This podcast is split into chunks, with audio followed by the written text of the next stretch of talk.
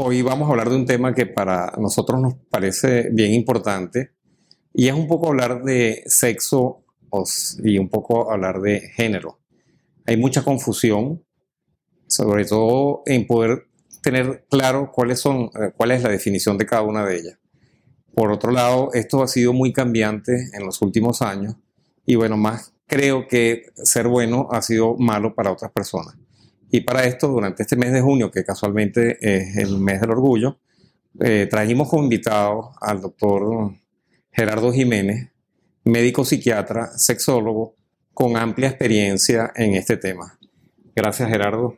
Vamos a trabajar en algo duro. Estoy seguro que tú vas a poder aclararle a la gente muchas de las definiciones, qué es sexo o qué se define como sexo y después hablar un poco del género, si el género se tiene que eliminar o cuál es lo que prevalece, incluso hasta desde el punto de vista legal, porque hasta para sacar un documento de identidad hay discusión de que si uno tiene que colocar cuál es el género de la persona o cuál es el sexo de la persona.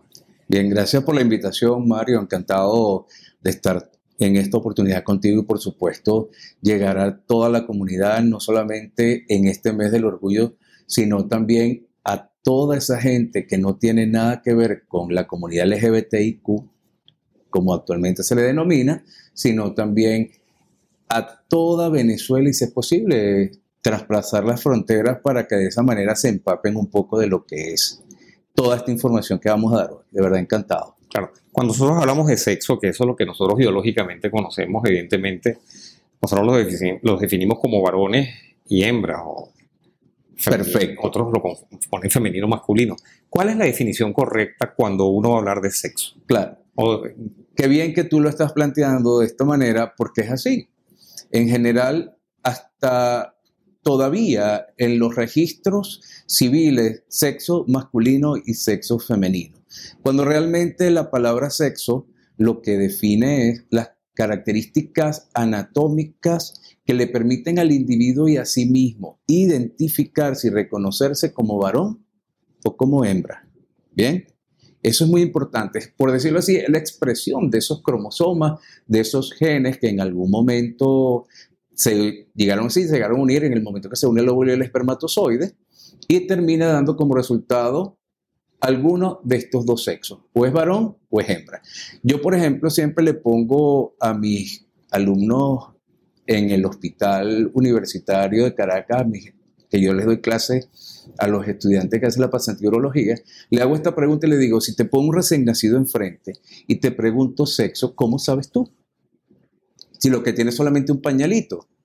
Entonces dicen, bueno, le tengo que mirar dentro del pañal. Eso es lo que es definición de sexo. O es varón o es hembra. Porque lo de masculino y femenino no va. No aplica en no aplica, la definición. Claro, en sexo. Lo que pasa es que todavía yo pienso que hay que hacer muchos rearreglos y modificaciones en lo que son los registros y hasta las leyes. Sí. ¿Qué es lo que prevalece? ¿O qué es lo que tú, a tu manera de ver, tiene que prevalecer?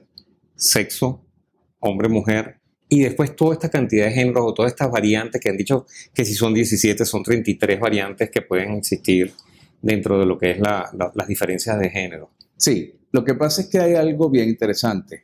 Nosotros en sexología manejamos algo que es la fase de expresión.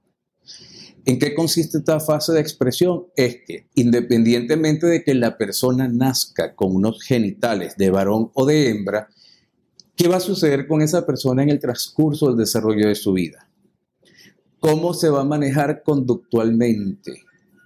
¿Qué roles sociales va a adquirir? E incluso cuáles van a ser sus accesorios, su vestimenta y por qué no. Incluso tenemos que hablar de lo que es hacia quién se va a sentir atraído. Entonces, ¿qué pasa? Lo femenino y lo masculino que la mayoría de la gente establece como lo que es sexo, no es sexo, es género. Y el género es un constructo sociocultural. Y es lo que se espera en cuanto a todo esto lo que yo dije, actitud, comportamiento, actividades, roles, vestimenta, accesorios, de acuerdo al sexo. Es decir, ¿qué es lo que esperamos nosotros socialmente? Que una hembra sea femenina y que un varón sea masculino. Y por supuesto hablamos de que si yo soy masculino y tengo que comportarme de determinada manera. Generalmente se espera que el varón sea rudo, un poco hasta mal hablado, que de repente le guste el alcohol, fume, salga, se trasnoche, ¿ok? Y de la hembra que sea modosita, suave, delicada, e incluso hasta con el uso de, los, de la ropa y de, de los accesorios y todo eso, los colores pasteles para la hembra. Es más, generalmente, cómo salen los recién nacidos vestidos de la mayoría de los retenes o de las clínicas donde nacen. El varón sale vestido de azul y la hembra sale vestida de rosado, porque incluso la misma sociocultura se ha dado la tarea de parcelar lo que es de hembra y lo que es de varón, es decir, lo que es femenino y lo que es masculino. Entonces, eso es género. Entonces, no lo podemos deslindar porque vamos a terminar eh, diciendo, por ejemplo, o cómo vamos a describir esos comportamientos. Entonces de repente uno diría, bueno, yo podría decir comportamiento es comportamiento. Y hay mucha variedad y diversidad de comportamiento, así como hay una población, como ahora le decimos, sexo, género diversa. Pero igualmente, no podemos obviar que estamos en un ambiente que determina por lo masculino o lo femenino. Entonces, hay hombres masculinos, hay mujeres femeninas, hay mujeres que, no, que tienen algo de masculino, hay hombres que tienen algo de femenino, hay algunos que ni muestran una cosa ni la otra, o que se pasean por las diferentes manifestaciones del género. Ahora, lo que yo no entiendo es por qué ahora en los registros, y por lo menos estaba leyendo otra vez una noticia en, la web, no, que en México salió la casilla como género no binario. Género y sexo no son sinónimos. ¿Qué pesa más a tu manera de ver las cosas? En lo que puede ser el futuro o el desarrollo de una persona. ¿Qué pesa más? ¿Cómo nace o el género? Y además que cuando sabemos que una persona, si es un constructo, ¿cuándo puede saber cuál es su definición? Porque también podemos hablar de orientación sexual. Claro. Que es otro, sí. otro aditamento que enreda, un poco más las claro, cosas. Pero yo quiero enredar un poquito más la cosa, Mario. Enrédala te lo voy a referir con una caricatura que una vez vi, que viene una señora con un cochecito y una señora llega y se encuentra con esta señora y le dice, ¿es varón o es hembra? Y ella le dice, no sé, todavía no habla. Porque cuando empezamos a hablar es que empezamos a manifestar lo que realmente somos. Y eso se empieza a ver desde muy temprana edad, sobre todo como a partir de los dos años, que ya los niños tienen como que bien definido qué es lo acorde de acuerdo a su sexo y por lo que están viendo, porque tienen un aprendizaje social y de repente se identifican con el varón o con la hembra, los padres, los hermanos, tienen algún referente y es bien interesante todo este proceso. Como habrá quienes tienen el cerebro de un sexo y el cuerpo de otro sexo. Ahora, tú eres de los que piensa que esto es más por un tema genético y un tema hormonal intrauterino o es más un problema, no digamos problema, es una situación más de tipo social, cultural. Mira, lo que pasa es que yo pienso que hay que hacer allí como que un enfoque multifactorial, porque definitivamente yo he visto muchos casos, por ejemplo, una familia de donde de siete varones tres son homosexuales y los otros cuatro no. Tienen los mismos padres, el mismo entorno. ¿Y por qué tres sí y cuatro no? Sí, definitivamente hay patrones que se repiten. Y hay individualidades. De repente, cómo yo proceso todas mis experiencias, cómo es mi psiquis que me lleva a que yo o sea una cosa o sea la otra. Sí. Y genéticamente es así, la forma de expresión, hay un genotipo que es como son tus genes y hay un fenotipo, como es esa expresión hacia el exterior. Y definitivamente puede suceder eso.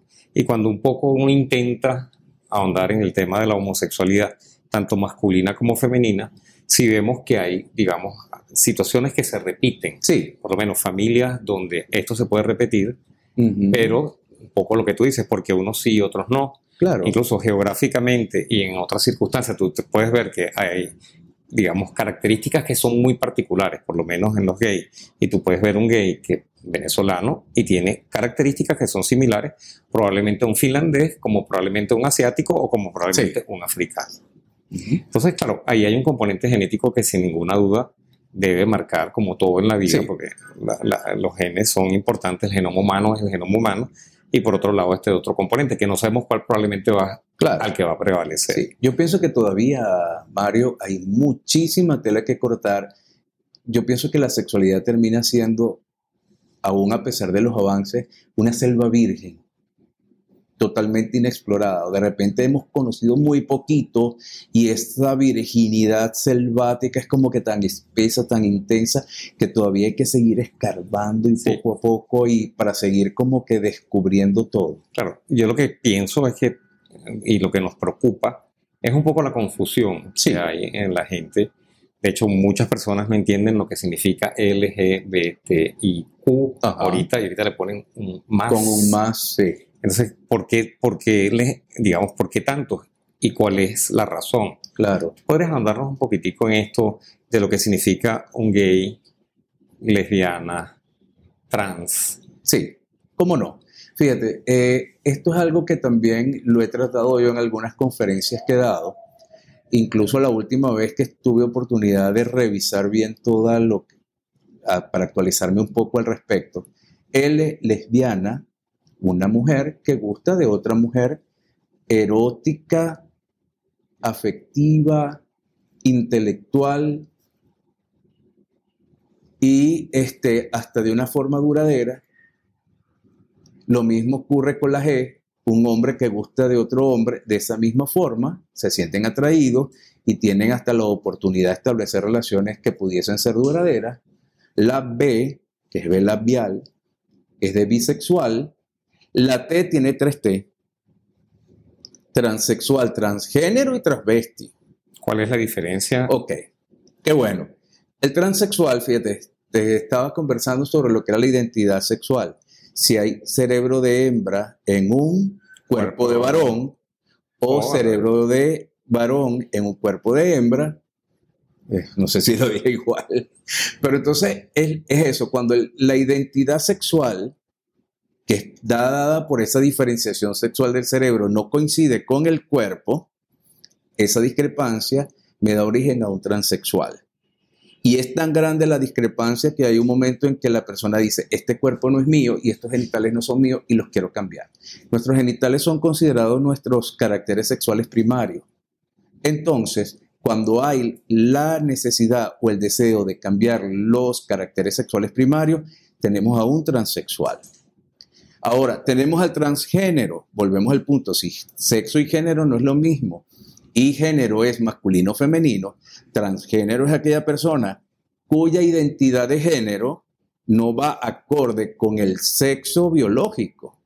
Un hombre que no es totalmente masculino o no es nada, nada masculino, y lo mismo ocurriría con una hembra que no es tan femenina o nada femenina.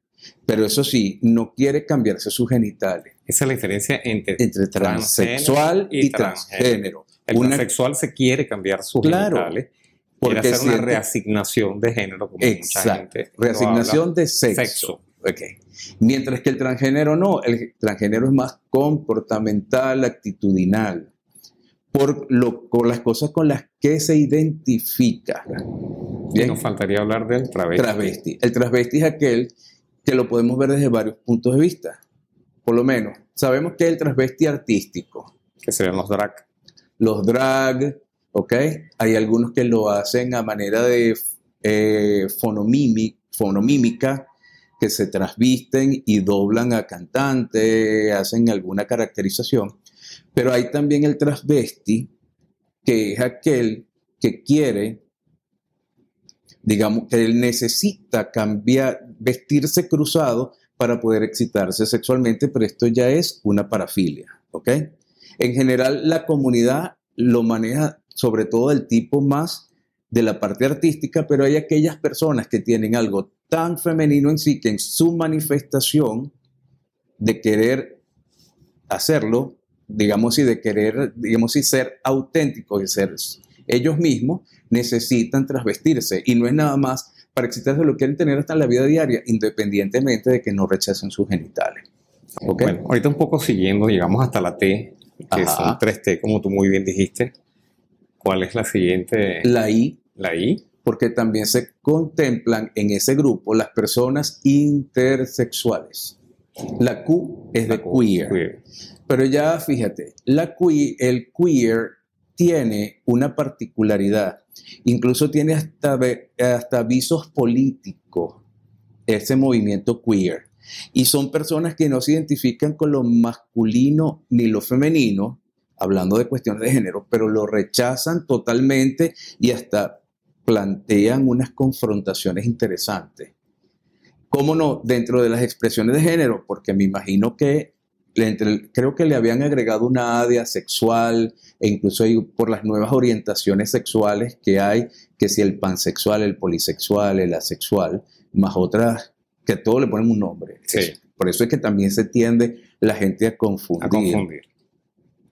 Pero por lo menos este, las personas a género ni es, no se identifican ni con lo masculino ni con lo femenino, incluso hay modas a género, pero igual la aceptan. Que haya gente femenina y que haya gente masculina. El queer es como que lo rechaza todo y es más extravagante.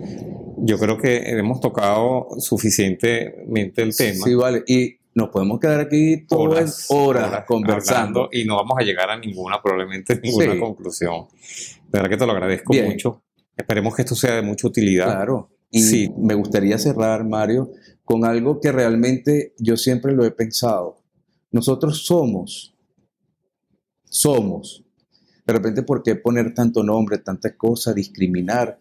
El mundo es tan diverso y la diversidad es tan humana que lo vemos en rasgos físicos, en cultura, incluso dentro de una misma familia, que todas las personas son diferentes. Tenemos que asumirlo como tal. No podemos empezar a tener esas actitudes como que tan reticentes y tan inflexibles. Y bueno, realmente ha sido un placer, la verdad, conversar contigo. Y quien me quiera ubicar por redes sociales, arroba ggg med, med sex en Instagram. Y si quieren leer algo de lo que yo he escrito, en tu blog sexólogo.blogspot.com. Ok, muchísimas gracias. A ti, Mario. yo creo que ha sido de mucha utilidad. Vale.